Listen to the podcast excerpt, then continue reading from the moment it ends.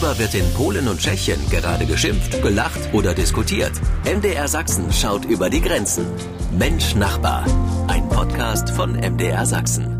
Příjemný poslech, ein schönes Zuhören. Začíná pořad Mensch Nachbar. Aha, und das war tschechisch. Danke, Peter. Und willkommen zu Mensch Nachbar, unserer Sendung. Ja, mit dem Blick nach Polen und Tschechien. Mein Name ist äh, Roman Nuck und mit dabei, wir haben es ja gerade gehört, äh, Peter Kumpfe mhm. zugeschaltet aus Lieberitz in Tschechien. Und dann ist jetzt auch Thomas Sikora mit dabei bei Mensch Nachbar. Aus Breslau kommt er in Niederschlesien. Thomas, dzień bist du da? Ja, ich bin dabei und ich habe eine gute Neuigkeit zu verkünden. Die Eiscreme ist zwar nicht billig geworden, sie kostet immer noch eineinhalb äh, Euro pro Stück, aber weil es in Polen an Zucker mangelt, sind sie weniger süß und damit gesünder. Dzień dobry, teuer, aber gesund. Wunderbar.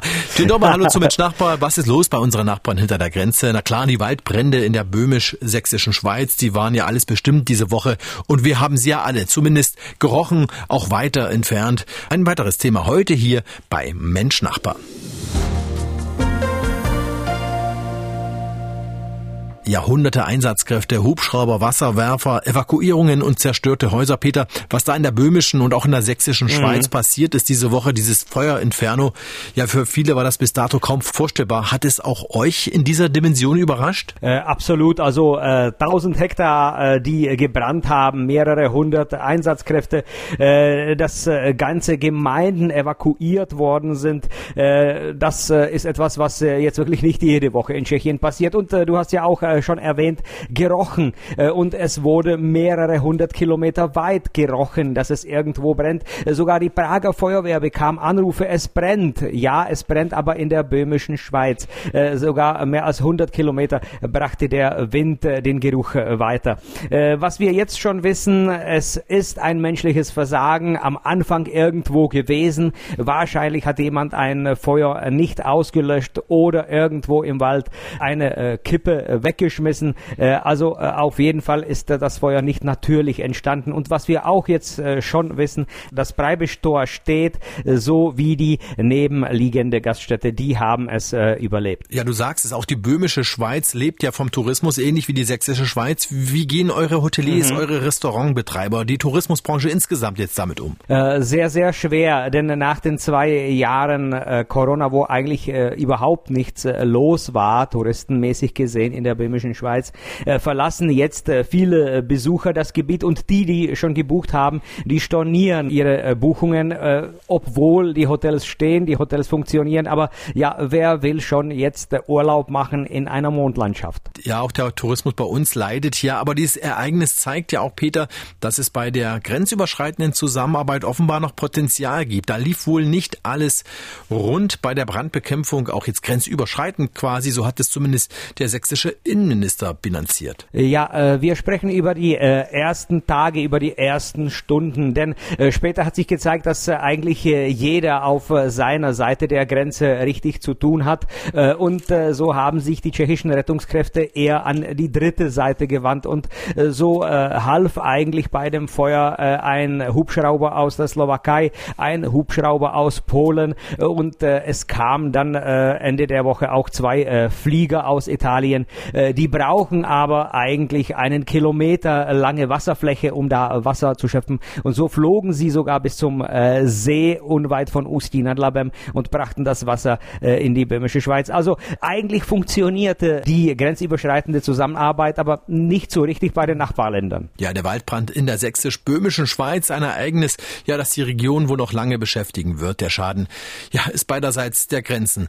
Wir haben es gerade gehört. Immens. Ja, wir schauen hier bei Mensch Nachbar über die Grenzen hinweg nach Polen und Tschechien und ja, ausverkauft, lagerleer heißt es derzeit hierzulande bei vielen Holz- und Kohlehändlern. Die Nachfrage nach Kaminholz und Kohlebriketts, die ist ja gewaltig. Die Preise gehen durch die Decke, wenn überhaupt noch was zu bekommen ist. Tomek, kommt dir das irgendwie bekannt vor? Bei euch in Polen ähnlich? Äh, nun, jetzt gibt es entweder gar keine Kohle in den Depots oder sie kostet 3000 Lotte pro Tonne. Das sind 300 Prozent mehr als noch vor äh, zwei Monaten. Und selbst wenn sie 3000 Slotty, also 800 Euro mh, äh, kostet, äh, kann man sie immer noch nicht kaufen. Die Regierung hat Subventionen eingeführt. Jeder Pole, der einen Ofen besitzt, erhält von der Regierung äh, gerade äh, 3000 Slotty zusätzlich. Aber man muss es nicht für Kohle ausgeben. Er bekommt das Geld und kann damit machen, was er will. Das konnte bedeuten, dass wir im Winter nicht mehr mit Kohle heizen, sondern mit Reifen. Die Polen lachen. Jetzt verstehen wir, warum manche Reifen Winterreifen genannt werden. Genau, fürs Verbrennen im Kamin. Ich hoffe nicht, Tomek. Mhm. Aber haben denn alle noch einen Ofen zu Hause stehen bei euch in Polen oder haben die Kaminbauer bei euch ebenfalls derzeit alle Hände voll zu tun? Erstens äh, verwendet man in Dörfern äh, und Kleinstädten in etwa 70 Prozent der Haushalte immer noch Kohle oder gepresste Feinkohleherde. Mm, aber heutzutage bauen wir keine Schornsteine mehr, sondern die Unternehmen, die ähm, Wärmepumpen und Photovoltaikanlagen äh, bauen, haben alle Hände voll zu tun. Mit einem Wort, die Polen gehen davon aus, dass es keinen Sinn hat, sich auf die Regierung und Kohle oder Gas zu verlassen. Man muss alles tun, um eine eigene Energiequelle zu haben. Wenn jemand einen Kohleherd äh, hat und sich keine Photovoltaik leisten kann, sammelt er äh, Reisig in den Wäldern oder kauft Holz. Hm, ja, das äh, äh, wird er verbrennen, wenn der Winter kommt oder ja, diese Reifen. Schon wieder. Und in Tschechien, Peter, hast du noch einen Kohlehofen bei dir zu Hause hm. stehen? Äh, nein, da ich im äh, Plattenbau wohne, wäre es ganz schwierig, irgendwie die Ofentüte durch das Fenster rauszubekommen. Äh, nein, aber in den Einfamilienhäusern äh, oder insgesamt Familienhäusern äh, haben fast alle noch irgendeinen Kohle- bzw. Holzherd, einen Ofen dastehen. Äh, obwohl die staatlichen Subventionen, wenn man von Kohle auf Gas umgestiegen äh, ist, äh, dadurch bedingt waren, dass man diesen äh, Ofen abschaltet. Ja, abgeschaltet hat man, aber ganz abgeklemmt hat man ihn meistens nicht.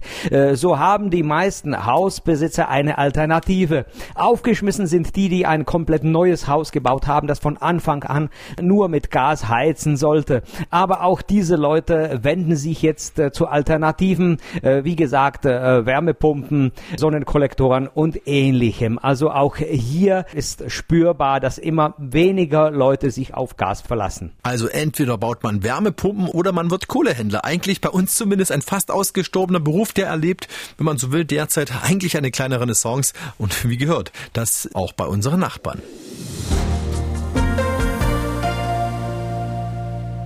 Ja, über die Preise von Kohle und Kaminholz haben wir gerade hier gesprochen, aber die Preise gehen ja nicht nur bei diesen Brennstoffen durch die Decke, auch bei Lebensmitteln wird's teurer und das führt wohl dazu, dass der eine oder andere nun mal öfter etwas mitgehen lässt. Tomek, es geht um Ladendiebstahl.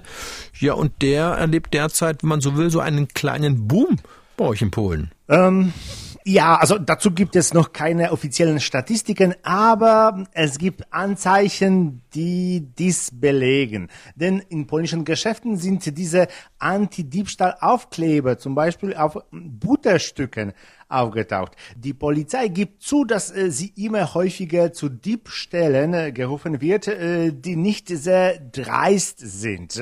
Ja, wenn etwa ein äh, Rentner gerade versucht hat, Butter oder Aufschnitt zu stellen. Und er tat es einfach aus Armut. Ähm, die Regierenden haben sich äh, hier auf ähm, ja überraschende Weise verhalten. Sie haben den Betrag angehoben, bis zu dem Diebstahl kein Verbrechen, sondern eine Straftat ist. Vor zwei Monaten äh, waren es 120 ähm, Euro, jetzt sind es 180 Euro. Peter, in Tschechien ist es ja bei den Preisen jetzt nicht viel anders. Auch die gehen gerade bei Lebensmitteln durch die Decke. Äh, wird da jetzt auch mehr stibitzt? Äh, ja, also man hat mit Augenzwinkern immer gesagt, es ist Nationalsport, immer wieder was mitgehen zu lassen.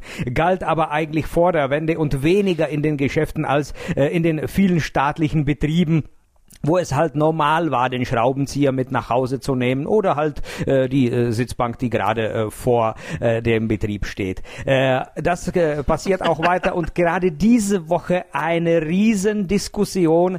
Äh, die äh, jungen Menschen äh, sehr links im politischen Spektrum sehen das sehr locker und äh, schreiben da ganz offen, ich äh, lasse in dem oder jenigen Laden immer wieder was mitgehen. Es sind doch internationale Konzerne und die gehören bestraft. Äh, es wird aber dann auch wieder gesagt, ja, aber das bezahlt doch nicht der Konzern, das bezahlen die Verkäufer und Verkäuferinnen in dem jeweiligen Geschäft. Also äh, es wird auch gestibitzt und es wird darüber auch äh, ja oft diskutiert. Offenbar aber auch, weil es eben doch äh, hier und da teurer geworden ist in Tschechien, auch in den Läden. Merkt man das so im Alltag? Äh, also man muss äh, auseinanderhalten diese Diskussion über geklaute Unterhosen, weil man einen internationalen Konzern damit strafen will und die Leute, die sich irgendwas nicht leisten können und deshalb in den Geschäften Lebensmittel mitgehen lassen. auch das passiert immer öfter.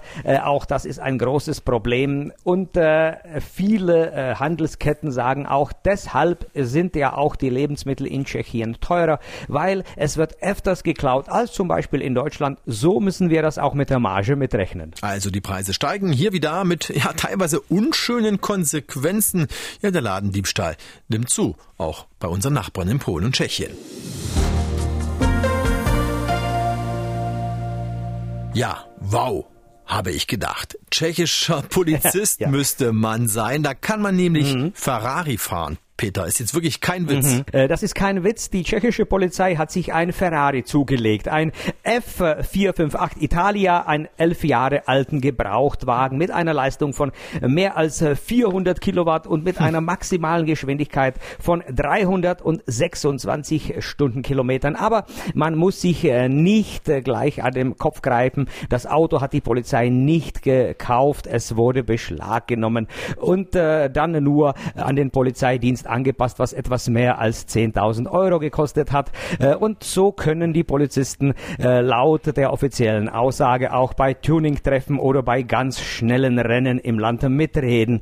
Äh, tja, Schulterzucken bei der Öffentlichkeit. Viele Kritiker sagen, es ist ja schön und nett, dass man ein Ferrari da hat, aber die immensen Betriebskosten für dieses Fahrzeug, ja, die darf man nicht wegzudenken. Die Leute, die schon so ein Auto besaßen, wissen, dass das gut und gerne 20.000 Euro äh, so äh, eine große Inspektion bei so einem Fahrzeug kostet. Und dafür ist halt nicht die richtige Zeit. Äh, wir alle sollen sparen und die Polizei schmeißt das Geld aus dem Fenster und fährt Ferrari. Die anderen sagen im schwäbischen Sinne keine Angst. Der Ferrari wird nicht lange fahren. Denkt an den elektrischen BMW i8, den schon mal die Polizei hatte. Und der war genau einen Monat im Dienst, denn dann haben ihn die Polizisten gegen den ersten Baum gefahren. Also die Tschechen fahren Ferrari. Tomek, was fährt denn die polnische Polizei? Polski Fiat?